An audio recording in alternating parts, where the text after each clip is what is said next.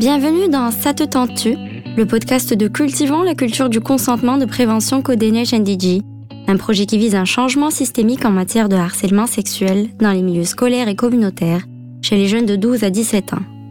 Dans ce podcast, on aborde le harcèlement sexuel sans tabou, de la recherche en l'intervention, en passant par des témoignages d'experts et d'expertes, d'intervenants et d'intervenantes jeunesse et de jeunes, nous mettons en lumière des problématiques jugées trop touchy.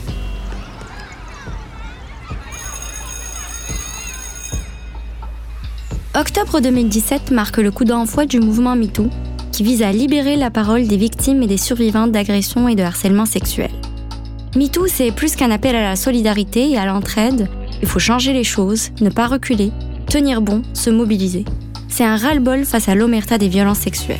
MeToo au Québec, c'est des centaines, voire des milliers de voix qui s'élèvent pour dénoncer les violences sexuelles. Les violences sexuelles, ça concerne qui au juste? Tout le monde. Même les jeunes? Oui, surtout les jeunes. Les violences sexuelles chez les jeunes dans les milieux scolaires et communautaires demeurent une problématique peu abordée et explorée. Mais elles existent. Pour mieux nous éclairer, nous avons invité Ramaëlle Duquette et Alison Abrigo. En tant que créatrice du projet Cultivons la culture du consentement, Ramaëlle appréhende la question des violences sexuelles dans ce podcast du point de vue de sa posture de chercheur. Ben bonjour, je m'appelle Ramaëlle Duquette. Euh, je suis une femme blanche, cisgenre, hétérosexuelle, donc euh, avec un bagage de privilèges. J'ai fait des études en sociologie puis en sciences politiques, en fait des études imbriquées un, un peu à cheval entre les deux à l'Université du Québec à Rimouski. Euh, également, j'ai eu la chance d'aller euh, poursuivre une partie de mes études en Europe. Je me suis principalement intéressée aux dynamiques de pouvoir entre la société civile et l'État dans le cadre de projets environnementaux plus particulièrement, mais au niveau de ma militance, mon implication sociale, j'ai continué à m'impliquer, euh, pardon, pas m'impliquer, mais à m'intéresser euh, au rapport euh, de pouvoir, mais plus dans une perspective féministe.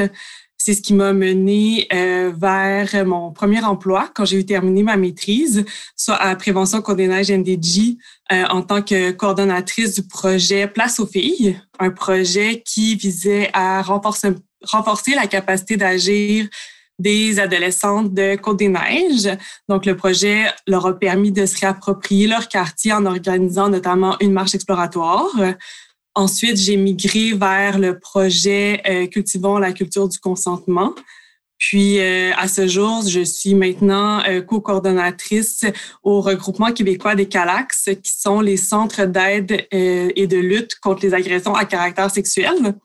Donc, et parallèlement, j'ai aussi bon milité dans différents, au niveau de différents projets. J'ai été co-coordonnatrice du mouvement pour des écoles sans violence sexuelle euh, pendant une année avec Anourada Dugal qui euh, travaille à la Fondation canadienne des femmes. Donc, euh, donc voilà un petit peu pour mon background. Super. Ben en fait, Ramaëlle, comme tu le mentionnais tout à l'heure, tu as été coordonnatrice de recherche du projet Cultivons la culture du consentement pendant près de deux ans. En fait, qu'est-ce qui t'a poussé à mettre en place un projet comme celui-ci, ou plus précisément, l'idée, en fait, ça venait de où? Ouais, mais en fait, l'idée euh, a été euh, trouvée euh, avant même que je sois embauchée à Prévention Condénage NDG. Dans le fond, c'est euh, Fanny Lavigne et Julie Robillard qui euh, travaillaient dans les écoles secondaires des quartiers, plus précisément là, de Côte-des-Neiges NDG, qui avaient constaté euh, des manques, des manquements, ben, des manques de ressources de formation au niveau des intervenants, intervenantes, des profs, des gens qui abordaient les questions liées au genre, au stéréotypes, aux violences sexuelles. Donc, l'idée du projet est née à ce moment-là. c'est ça. Parfait. Pour euh, la genèse un petit peu. Là. Euh, moi, je m'y suis joint euh, seulement deux ans plus tard, en fait. D'accord. Puis en fait, à quels besoins concrets le projet venait-il répondre dans les milieux scolaires et communautaires? Ben, un peu comme je disais, c'est né d'un constat où euh, il y avait un manque d'outils, un manque de formation euh, de la part tant des intervenants et intervenantes que des profs ou même euh, des infirmiers, infirmières, des TS, travailleurs ou travailleuses sociales qui, qui avaient à aborder à certains moments les questions des violences sexuelles. puis on se rendait compte en fait que ben, les violences à caractère sexuel, c'est vaste. Le harcèlement sexuel en fait partie, puis c'est souvent, en fait, pas très bien compris. Fait que c'est difficile d'intervenir sur quelque chose que tu comprends mal. Donc, euh, donc c'est à ce besoin-là, en fait, que ça venait répondre le projet Cultivons la culture du consentement. D'accord. Puis en fait, une grande partie de la première partie du projet, euh, ça consistait à effectuer une recherche dans les milieux scolaires et communautaires auprès de jeunes de 12 à 17 ans et de leurs intervenants et intervenantes. En fait, qu'est-ce qui est ressorti de cette étude? Puis qu'est-ce qui t'a le plus marqué? C'est, euh, une grosse question parce que euh, il y a beaucoup de constats. il y a beaucoup de choses qui m'ont marqué, à vrai dire. Euh, pense qu'un des éléments, en fait, c'est euh, le fait qu'il y a une méconnaissance euh, de la diversité des formes de violence que les jeunes peuvent vivre.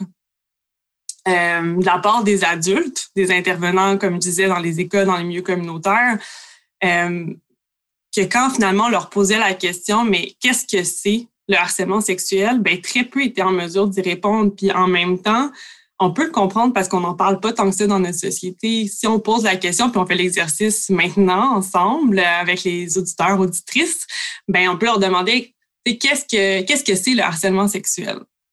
Mais je suis pas sûre que tout de suite comme ça, ça devient en tête de dire que ah ben le harcèlement sexuel, il y a différentes formes qui sont verbales, non verbales, physiques. Euh, est-ce que, si je pose la question, est-ce qu'il faut euh, nécessairement plusieurs occurrences pour que ce soit considéré du harcèlement sexuel? Ben peut-être qu'on va pas automatiquement penser au fait qu'effectivement, si ça implique une personne en position d'autorité, ben ça peut être considéré comme du harcèlement sexuel. Si quelque chose est prémédité, euh, qui veut intentionnellement blesser, ben ça peut être considéré comme du harcèlement sexuel, même s'il y a une seule occurrence. donc ça, ça m'avait marqué. Mais en même temps, est-ce que c'est étonnant? Non, pas forcément. Euh, après ça, mais en fait, quelque chose qui m'avait euh, frappé quand on faisait les entretiens avec les jeunes, c'était le fait que l'école n'est pas forcément un milieu sécuritaire. Mon impression, c'était que ben, à l'école, c'était ça pouvait être un échappatoire si on vivait euh, peut-être des choses plus difficiles à la maison. Quand, quand on arrive à l'école, c'est un moment pour souffler. On est avec des amis, on est avec des adultes qui sont euh, bienveillants envers nous.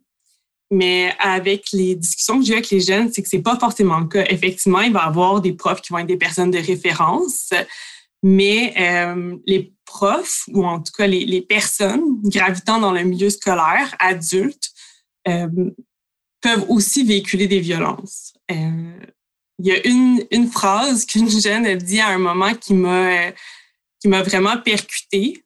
Elle disait qu'elle était dans un cours, puis un prof qui a fait sur un ton euh, blagueur je vais vous mettre à quatre pattes et je vais vous fouetter. Ça se retrouve dans le rapport là, de Cultivons la culture du consentement. Mais euh, c'est assez inadéquat, merci, et violent que de nommer ça ou de faire ça à la blague, même si c'est à la blague, tu sais. Euh, donc ça, c'est vraiment quelque chose qui m'avait marqué dans le milieu scolaire. En fait, de, réaliser que le milieu scolaire n'était pas forcément un milieu sécuritaire, sinon le milieu où les jeunes vivaient le plus de violence. Puis après ça, ben là, on parle des, des adultes, mais au niveau des jeunes, on racontait que bon, ben dans les escaliers, les attouchements, euh, de se faire regarder en dessous de la jupe, la robe, dans les corridors, quand les classes se vident, les changements de cours, les corridors sont tellement remplis que c'est facile d'avoir une petite main qui se balade, puis ah, oups, j'ai pas fait exprès, mais ça reste une agression. Euh, sinon, les danses, les danses à l'école, les jeunes me racontaient que les filles se trouvent des stratégies littéralement pour rester entre elles, euh, pour pas vivre de harcèlement, tu sais, pour pas euh, qu'il y ait des sollicitations ou des, euh, des, des attouchements pendant les danses non désirés, tu c'est quand même parlant euh, à ce niveau-là. Puis, euh, sinon, ben, peut-être en dernier, euh, j'ai été agréablement surprise par rapport au fait que le consentement était bien compris par les jeunes de manière théorique. Puis je vais vraiment axer sur le fait que c'est de manière théorique parce que la vidéo, la fameuse vidéo de la tasse de thé, qu'on a toutes pas mal vu, entendu, ben, on comprend, tu quand, y a, quand c'est pas oui, c'est non. C'est OK, on peut dire non à une tasse de thé. OK. Mais dans la pratique, ça se passe comment? c'est là que je me suis rendu compte qu'il y avait un gros gap, parce qu'on n'en parle pas assez. On montre cette vidéo-là, on a l'impression que les jeunes comprennent, les adultes aussi, là, d'ailleurs. Euh, mais après ça, dire non à une tasse de thé versus dire non à un baiser, à une relation sexuelle, la même chose. Ça n'a pas la même implication euh, émotionnelle. Il euh, n'y a pas de peur de blesser. Si je dis non à ta tasse de thé, j'ai pas peur que tu te sentes mal, que tu sois honteuse je te dis non à une tasse de thé. Mais si je refuse une avance, ben là, je peux avoir des peurs ou des craintes ou des malaises qui sont sous-entendus.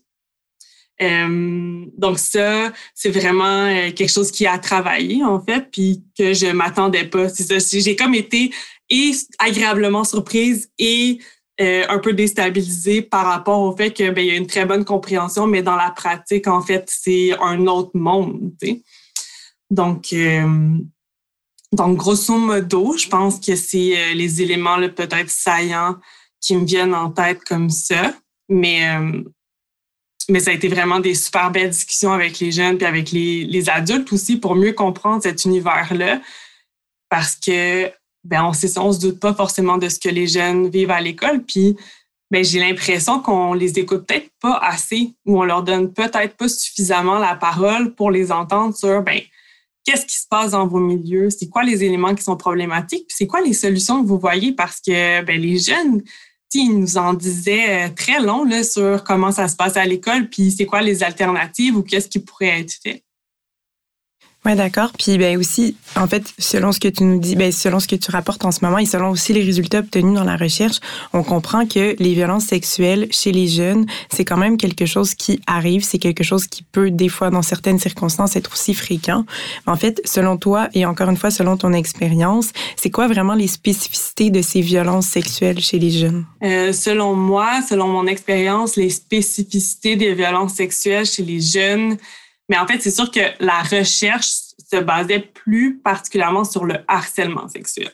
Donc, euh, je peux pas parler des violences à caractère sexuel at large, entre guillemets, mais euh, en ce qui a trait au harcèlement sexuel, la, la spécificité, j'ai envie de dire, c'est que c'est une violence qui est extrêmement insidieuse. On, la, on a tendance à la banaliser alors qu'elle peut avoir de très fortes répercussions chez les jeunes puis elle se retrouve un petit peu partout, c'est comme on le nommait à l'école. Euh, mais ça dépasse le cadre de l'école parce que maintenant, avec euh, le téléphone cellulaire qu'on a partout avec nous, avec les réseaux sociaux, mais tu n'as pas besoin d'être face à quelqu'un pour qu'on te demande de te déshabiller. Puis ça, c'était quelque chose qui était extrêmement fréquent. Euh, nommé particulièrement chez les jeunes filles, la demande insistante, incessante de nude. Donc, euh, donc ouais, c'est peut-être ça la particularité, je pense, euh, en tout cas du harcèlement sexuel, c'est que ça peut se retrouver vraiment partout puis que ça a tendance à être banalisé. Donc, c'est pour moi une violence qui, euh, qui est d'autant plus importante à relever parce que, ben, à force, ça use puis ça a des grosses répercussions chez, chez les personnes. Oui, puis en fait, euh, encore une fois, selon toi, est-ce que les structures d'intervention actuelles, tant en milieu scolaire que communautaire, euh, dans les milieux justement fréquentés par les jeunes, sont adéquates et pourquoi? Elles, ne se, elles le seraient et pourquoi elles ne le seraient pas? Euh, en ce qui a trait aux structures d'intervention, selon moi, est-ce qu'elles sont adéquates? Il y aurait comme deux choses. Il y a les structures d'intervention, puis il y a les, toute la sphère peut-être plus au niveau de l'éducation. Euh, au niveau de l'intervention, est-ce que c'est adéquat? Je pense que oui, quand c'est disponible comme service, parce que qu'est-ce qu'on se rend compte, c'est que ben, les intervenants et intervenantes sont pas là forcément cinq jours par semaine, ne sont pas là forcément pendant toutes les plages horaires. Souvent, il manque de personnel, ce qui fait en sorte qu'avoir accès à ces personnes-là, c'est pas évident. Puis, ce qu'on se rendait compte, c'est que ben, parfois, les jeunes ne savent pas qu'il y a des ressources dans leur école. Des fois, il y a simplement une méconnaissance. Ça ne veut pas dire que les ressources sont pas là, mais les jeunes ne sont pas au courant. Ou alors, les ressources sont là, mais c'est de manière, euh, de manière, euh, en fait, pas tous les jours, de manière euh, aléatoire un petit peu ou avec un horaire, mais ça demande de prendre rendez-vous. Puis moi, je me rappelle, il y avait un jeune à un moment donné qui me disait Ouais, mais madame, si je veux parler de mes affaires, là, c'est là que je veux en parler. Je vais pas prendre un numéro, je vais pas prendre un rendez-vous pour parler que j'ai un problème avec ma blonde, tu Puis c'était beaucoup ça qui était reflété. C'est ben oui, il y a des ressources, mais des fois inaccessibles ou pas suffisamment disponibles pour les jeunes. Euh, puis en ce qui a trait à l'éducation, à la transmission de savoir, mais là c'est une autre chose. Finalement, euh, est-ce que c'est adéquat actuellement? Là, on peut parler des contenus d'éducation à la sexualité, euh, à la façon dont c'est fait, au nombre d'heures qui sont allouées. Est-ce qu'on pense qu'entre 5 et 15 heures par par année c'est suffisant? Ben non, pour moi c'est inadéquat. Par contre, c'est mieux que rien, mais c'est inadéquat. Puis, la façon dont c'est fait, bien, les jeunes le disaient, souvent quand on parle d'éducation à la sexualité, ça va être un cours qui va être magistral. Mais les jeunes, ils disaient, nous, ce qu'on a envie, c'est que ça soit plus informel, en plus petits groupes, qu'on s'assoie par terre, qu'on tasse les bureaux, euh, que la conversation soit plus fluide, que ce soit une discussion ou des quiz ou des jeux, mais pas un cours magistral avec un prof qui sait pas où se mettre devant nous, parce que ça, les jeunes le disaient aussi, tu sais d'avoir un, cours d'éducation à la sexualité avec un ou une adulte qui est super mal à l'aise, qui cherche à éviter euh, de dire certains mots, ben, ça donne juste l'impression que t'en sais plus que la personne qui est devant toi, qui est comme ben madame ou monsieur, je vais prendre le relais puis je vais vous expliquer c'est quoi une relation sexuelle. Donc, euh, donc c'est ça. Je pense qu'il y a en termes de, de façon de véhiculer le contenu, euh, il y aurait clairement des améliorations. Puis en termes de soutien, euh, ben, il faudrait plus de personnes disponibles. Absolument. Puis en fait, euh, au niveau de, par exemple, de la recherche qui a été faite, mais aussi de l'expérience terrain, c'est quoi, par exemple, les principales conséquences que tu as pu observer des violences sexuelles et du harcèlement sexuel chez les jeunes? Pour ce qui est des principales euh, répercussions du harcèlement sexuel, euh, bien évidemment, elles vont varier en fonction euh, des personnes qui vont les vivre, ces violences-là. Mais ce que les jeunes relevaient beaucoup, c'était de l'anxiété, de la culpabilité, de la dépression, de la honte, beaucoup de problèmes d'estime de soi, le regret d'avoir agi ainsi. Ça va être principalement ça qui va ressortir de ce que les jeunes. Bon, ben, c'est ce qui est principalement de ce que les jeunes nous ont dit. Si les, programmes actuels vont euh, contribuer à euh, faire la promotion, en tout cas à, alimenter ou se diriger vers une culture du consentement, oui, certainement. Je pense que il faut qu'on ouvre la discussion, puis c'est une façon d'ouvrir cette discussion-là. Euh, après ça, justement, comme tu disais, on a parlé euh, des contenus d'éducation à la sexualité, du nombre d'heures qui étaient allouées. Euh, oui, c'est effectivement ce qu'il faut faire pour qu'on adopte une culture du consentement, mais encore une fois, est-ce que c'est insuffisant? Est-ce qu'il y a est-ce qu'il y a des maladresses? Aussi, certainement, tu sais je pense que il faut les revoir puis en discuter avec les jeunes aussi, voir c'est quoi leur input. Euh, il faut mettre plus d'heures, impliquer le communautaire aussi davantage, reconnaître les compétences du milieu communautaire qui œuvrent déjà à ce niveau-là depuis nombreuses années. on peut se rappeler que depuis l'an 2000, le gouvernement a coupé les cours de formation personnelle et sociale. Puis là, ça revient en 2018. Mais pendant 18 ans, c'est qui qui donnait des contenus d'éducation à la sexualité?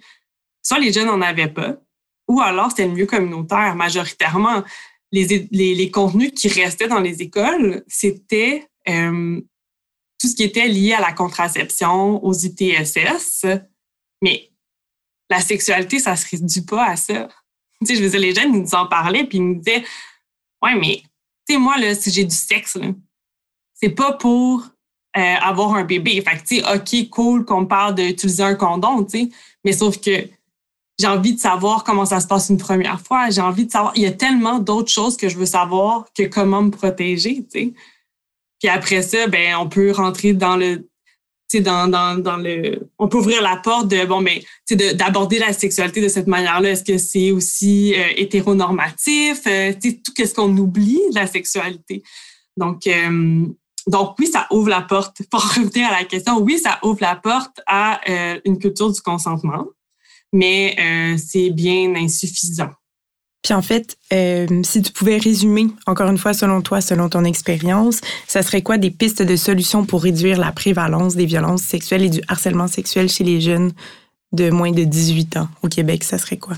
Euh, ça serait de faire en sorte que les personnes qui euh, enseignent l'éducation à la sexualité soient formées pour le faire, qu'il y ait plus de ressources disponibles dans les écoles, parce qu'on dirait qu'on est un petit peu pris au dépourvu quand euh, on se rend compte qu'il y a des dévoilements alors qu'on parle de sexualité.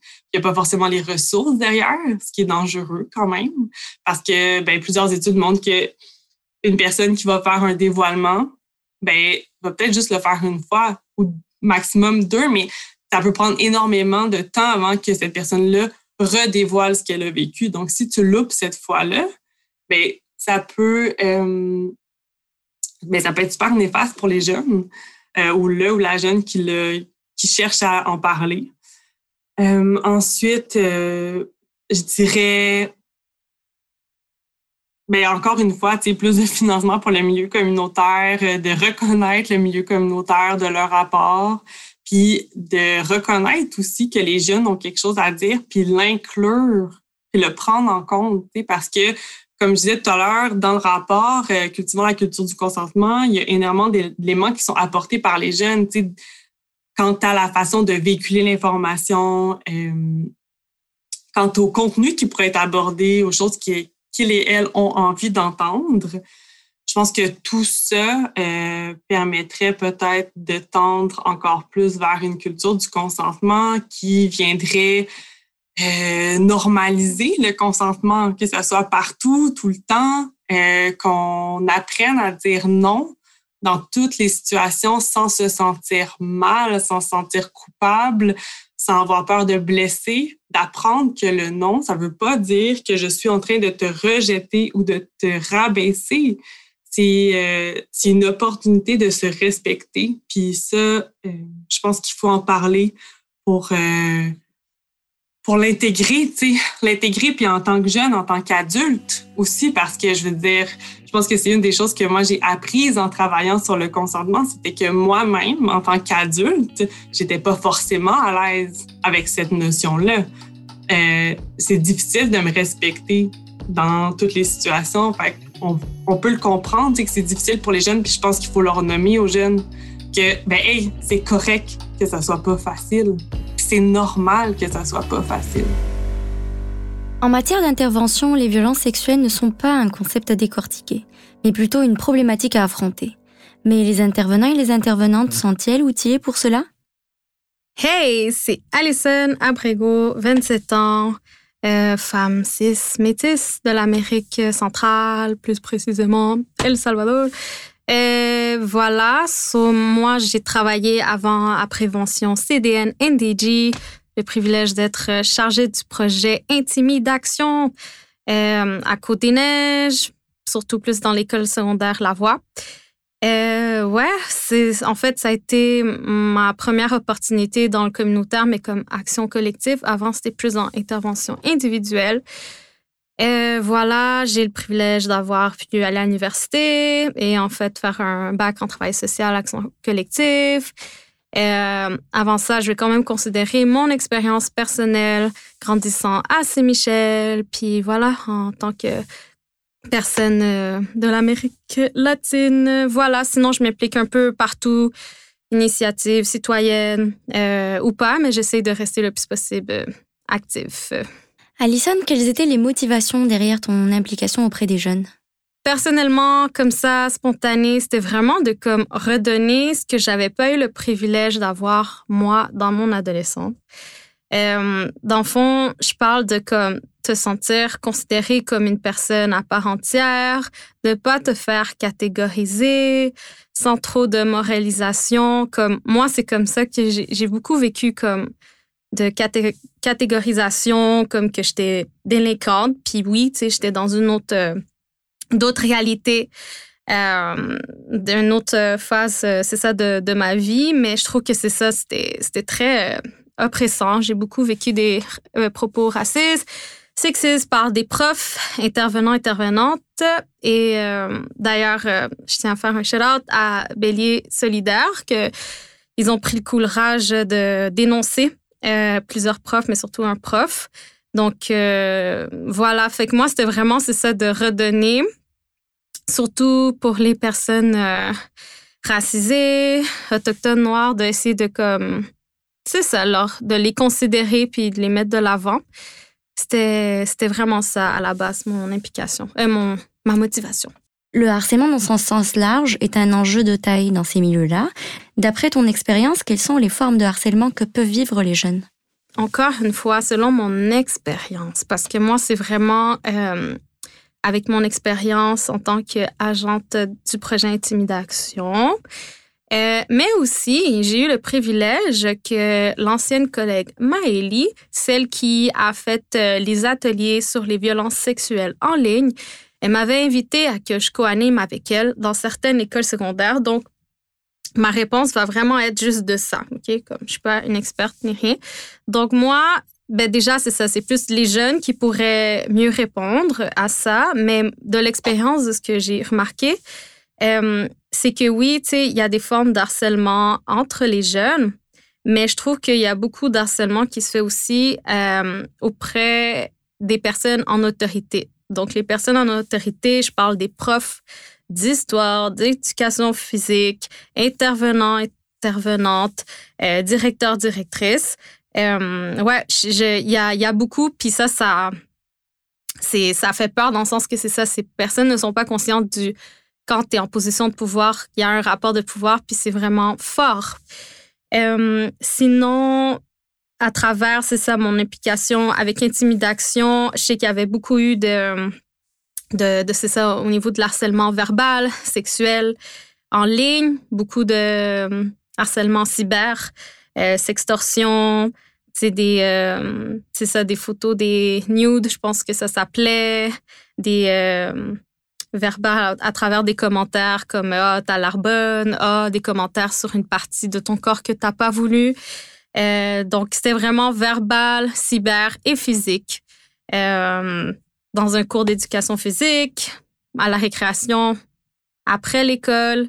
Euh, c'était ça, dans moi, mon expérience que j'ai vu qu'il y avait beaucoup. Puis, il y avait beaucoup de banalisation, autant des jeunes ou, c'est ça, les personnes en rapport d'autorité. Selon toi, quelles sont les spécificités des violences sexuelles chez les jeunes? Je pense que pour les jeunes, euh, il y a ça, il y a ça qui est beaucoup dans le web, les cyberviolences, mais en même temps, euh, je pense que de plus en plus, pour les personnes de tout âge, ça se passe aussi dans le web, surtout maintenant avec le COVID. Euh, mais ce que je, je retiens de mon expérience puis mon constat, euh, je pense que comme le, le, poids de la voix des jeunes est moins comme considéré, est toujours comme plus minimisé. Il y a un déni de, de tout ce qu'ils vont dire. Puis c'est pour ça je pointe beaucoup les personnes en autorité, euh, position d'autorité. Donc, les profs, les intervenants, travailleurs, travailleurs de rue, tout le monde comme toi, comme adulte, quand tu es payé, là, comme tu travailles, tu es en position de d'autorité. Et ça, justement, pourquoi je parle autant de ça, c'est que j'ai beaucoup vu des, des, jeunes qui ont pris le courage de dénoncer quelque chose. Euh, mais c'est ça, c'est ensuite, est-ce que les, les, personnes en autorité, en position de pouvoir, ils sont, ils sont outillés, euh, ils sont confortables? Je pense que aussi dans le rapport euh, cultivant la culture du consentement, il y avait ça que ça a été nommé, que les jeunes trouvaient que les, euh, les intervenants intervenantes, ils étaient parfois malaisés de parler de sexualité ou d'harcèlement sexuel. Euh, oui, puis ce que j'ai vu aussi, c'est qu'il y avait beaucoup de banalisation, autant des directeurs, directrices, que c'était pas assez priorisé. Si un jeune prenait le courage de dire, hey, j'ai que ça, hey, il m'a dit ça, tellement des commentaires, oh mon Dieu, que j'ai entendu.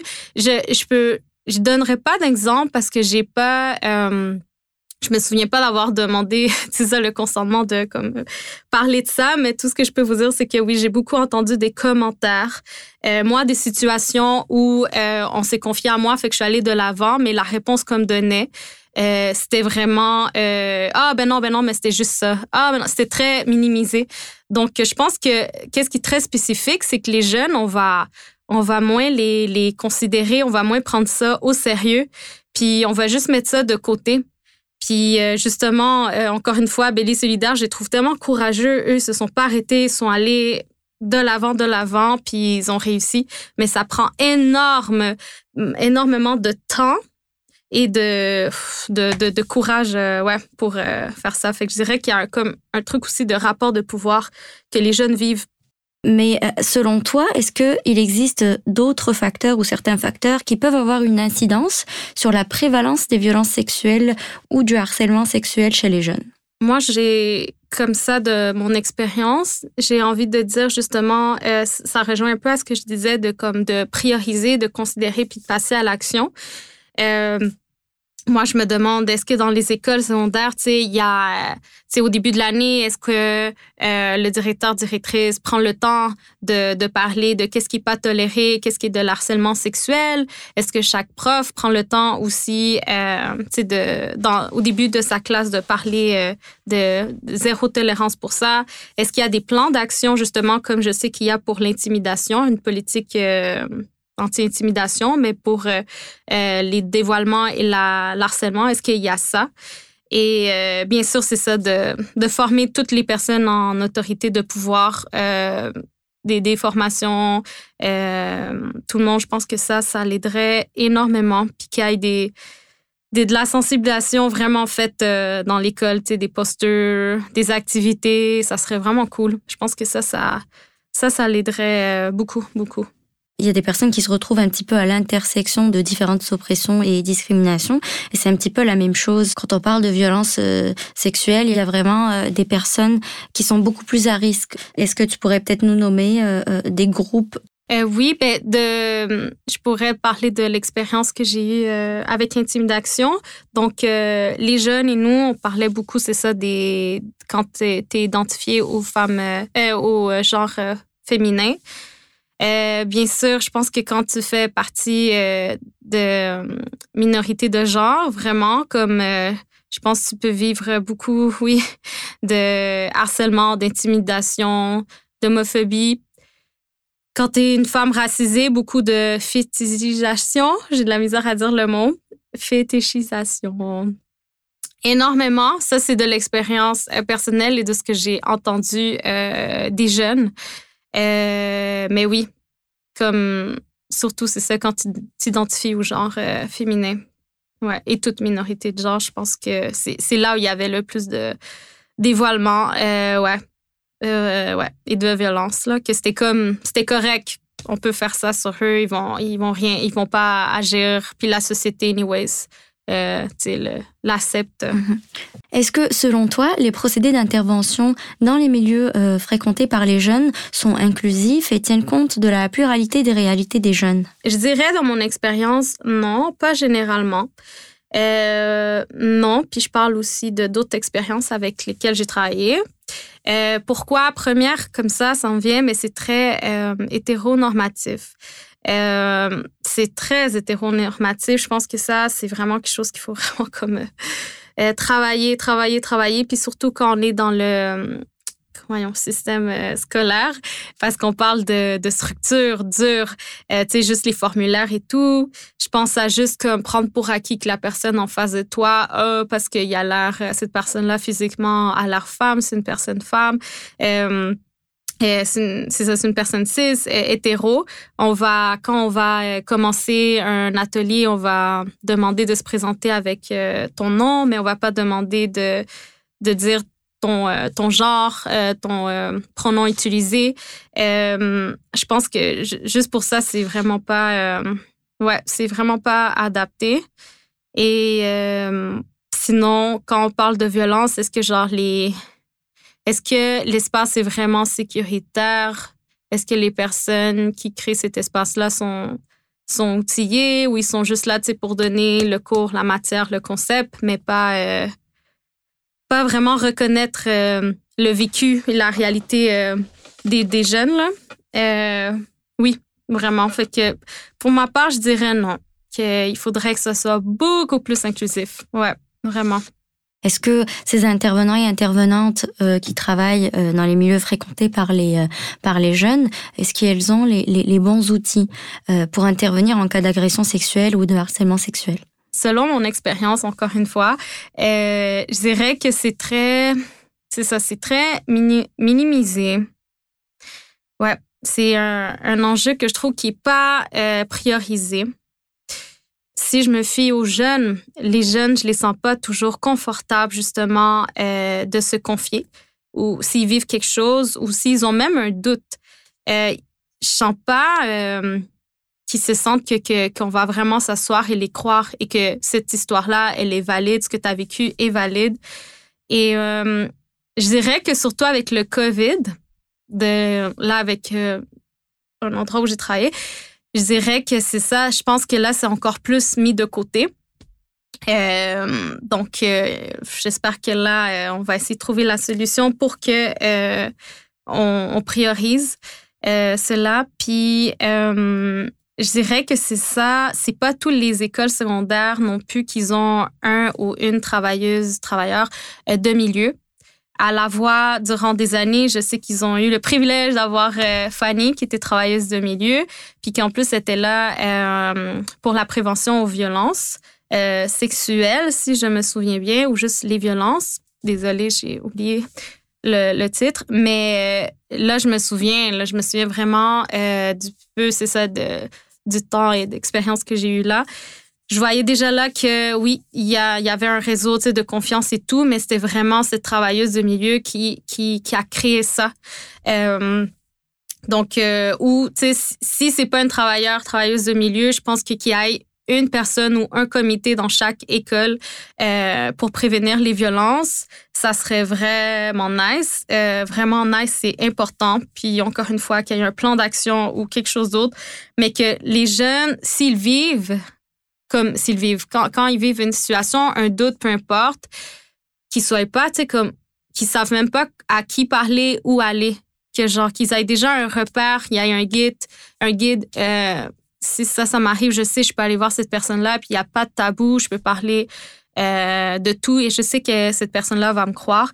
Il faudrait qu'il y ait ça dans euh, chaque école, vraiment, là, ouais. Alison, tu avais relevé le caractère vraiment pas du tout inclusif, on va dire, des, des protocoles d'intervention à la fois dans les milieux scolaires et communautaires. Mais selon toi, quelles seraient les, les solutions justement pour réduire la prévalence des violences sexuelles chez les jeunes? Est-ce que ça serait peut-être de rendre les procédés d'intervention beaucoup plus inclusifs avec des mises en situation dans lesquelles les jeunes peuvent euh, tous et toutes s'identifier? Je pense personnellement qu'il y ait, c'est ça, des ateliers de sensibilisation. Euh, un peu comme justement ce que j'ai fait avec euh, l'ancienne collègue Miley, euh, qui avait créé, c'est ça, les, les, euh, les, ateliers sur les violences sexuelles en ligne. Pourquoi? Parce que, genre, les jeunes, je trouve qu'ils sont souvent comme à l'école, ils se regardent même pas, sont juste comme un devant l'autre. Puis dès là, de parler, puis vraiment dire comme non, pour vrai, Real Talk, qu'est-ce que tu penses de ça? Il n'y a pas beaucoup euh, de ça. Puis pour l'avoir vécu euh, avec Miley, c'est fou comment on voyait, c'était pour beaucoup, c'était comment c'est la première fois qu'on vit ça, c'est la première fois qu'on voit un espace comme ça où on peut vraiment parler et tout. Fait que je pense que comme côté euh, le cœur des jeunes, ça, tout de max. Sinon, euh, je dirais d'inclure euh, énormément, je pense que c'est ça, euh, Ramael euh, l'avait dit, mais à 100% d'inclure le communautaire. Euh, à 100 juste l'esprit communautaire, mais de reconnaître le travail et l'expertise du communautaire. Moi, ouais, je, je, dirais ça. Et justement, je sais que dans certaines écoles, ils vont avoir cette approche-là que quand, mettons, quelque chose arrive, mettons, je sais pas, euh, une, une personne se fait toucher, euh, euh, se fait toucher à l'extérieur de l'école, à l'intérieur de l'école, la première réaction, le réflexe, ça va être pour certaines écoles, c'est d'intervenir avec la police. Un autre grand rapport de, de pouvoir. Euh, fait que j'ai envie de dire, parce que je sais que certaines écoles, c'est la, la, la, la, chose à suivre dans leur logique, mais c'est ça, ben, il y, a, y a le communautaire qui, qui est là, puis c'est que le rapport de force déjà là dans ce sujet, c'est super euh, euh, important, c'est sensible. Donc, de toujours plus miser le communautaire que intervenir à, à, travers la police, puis de créer des espaces, euh, c'est ça pour les jeunes. Euh, le guide que vous avez fait à 100%, c'est euh, très, très, très important. je sais que aussi vous êtes dans les réseaux sociaux. Je pense que ça, c'est extrêmement important. Vous avez fait un jeu, je pense, interactif. C'est trop cool. c'est comme ça qu'on rejoint les jeunes. Puis sinon, c'est ça, bien sûr, c'est de former toutes les personnes en, en autorité, donc les profs euh, et tout. Ouais, non, vraiment, à 100 C'est ce que je dirais. Merci beaucoup, Alison, pour ton intervention très, très pertinente et tes recommandations euh, très nécessaires. Merci.